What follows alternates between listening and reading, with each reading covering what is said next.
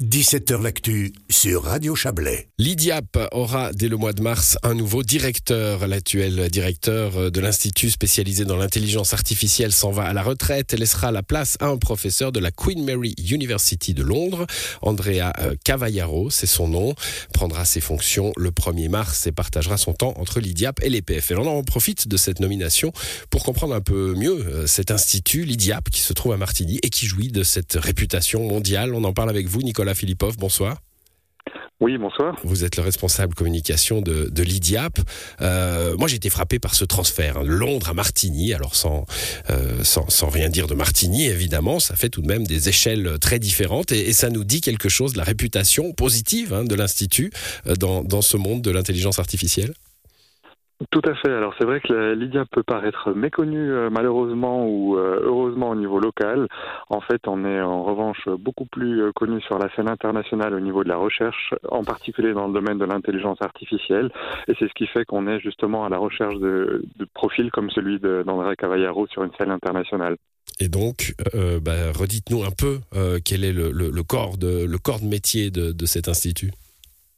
Alors, l'Institut se spécialise depuis maintenant un petit peu plus de 30 ans dans l'intelligence artificielle et ce qu'on appelle aussi l'intelligence perceptive.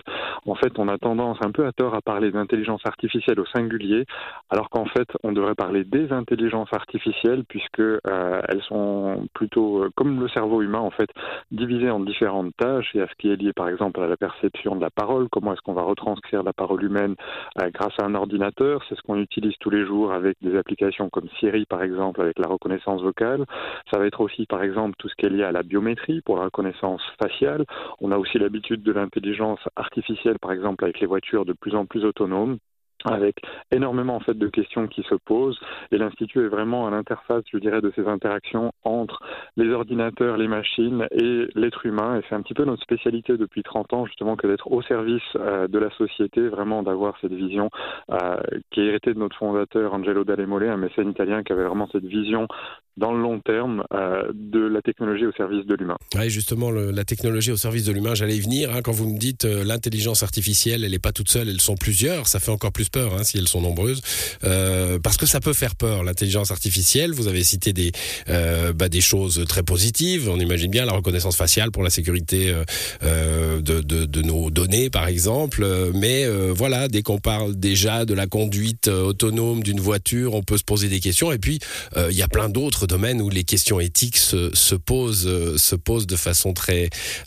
très immédiate. Enfin, on espère qu'elles se posent. En tout cas, est-ce que c'est le cas à l'IDIAP Effectivement, alors c'est vraiment, je dirais, le, le, le cœur de métier de, de, nos activités par rapport à l'intelligence artificielle, c'est cette euh, perception des, de la responsabilité, effectivement, de la recherche à l'égard des intelligences, c'est de pouvoir se, se, positionner aussi, justement, en termes de risque, de pouvoir faire ça de façon éthique. Par exemple, au niveau de la biométrie, on va regarder effectivement que les, les algorithmes sont le moins possible biaisés, par exemple, de sorte à ce qu'ils soient représentatifs au-delà uniquement, j'ai envie de dire, des hommes blancs qui sont souvent euh, cités, euh, utilisés dans les, les, modèles, de voir effectivement que c'est des outils qui vont servir tout le monde, qui vont pas créer de discrimination. Donc c'est vraiment, je dirais aussi ça, euh, l'importance de pouvoir comprendre ces différentes intelligences pour pouvoir aussi comprendre les différents biais qui leur sont associés, pouvoir travailler euh, non seulement pour pouvoir les mettre en évidence, mais aussi pour pouvoir les corriger. Ça c'est vraiment, je dirais, le cœur de nos activités. Ce nouveau directeur, Andrea Cavallaro, sera directeur de l'IDIAP, mais aussi prof à, à l'EPFL et ça, ça,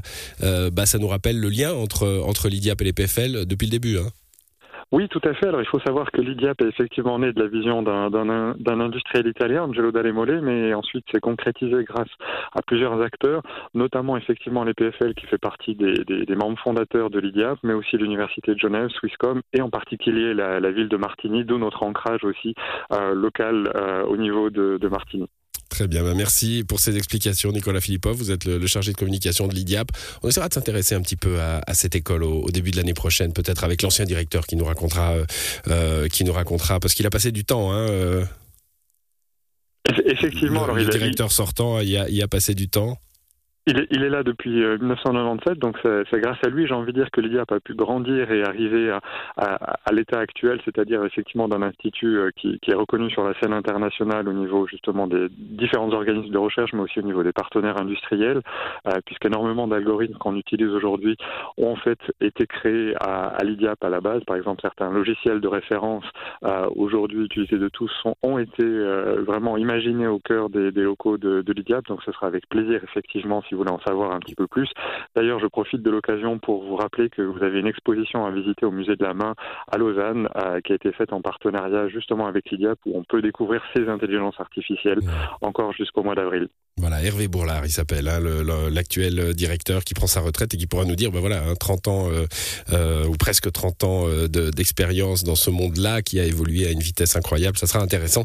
On, on va, on va prendre date, Nicolas Philippov. Merci d'avoir participé à cette émission. Bonne soirée, bon week-end à vous. Merci, bonne soirée. Voilà, bah, c'est tout pour nous. Euh, bonne soirée, bon week-end, soyez prudents sur les routes et puis à lundi.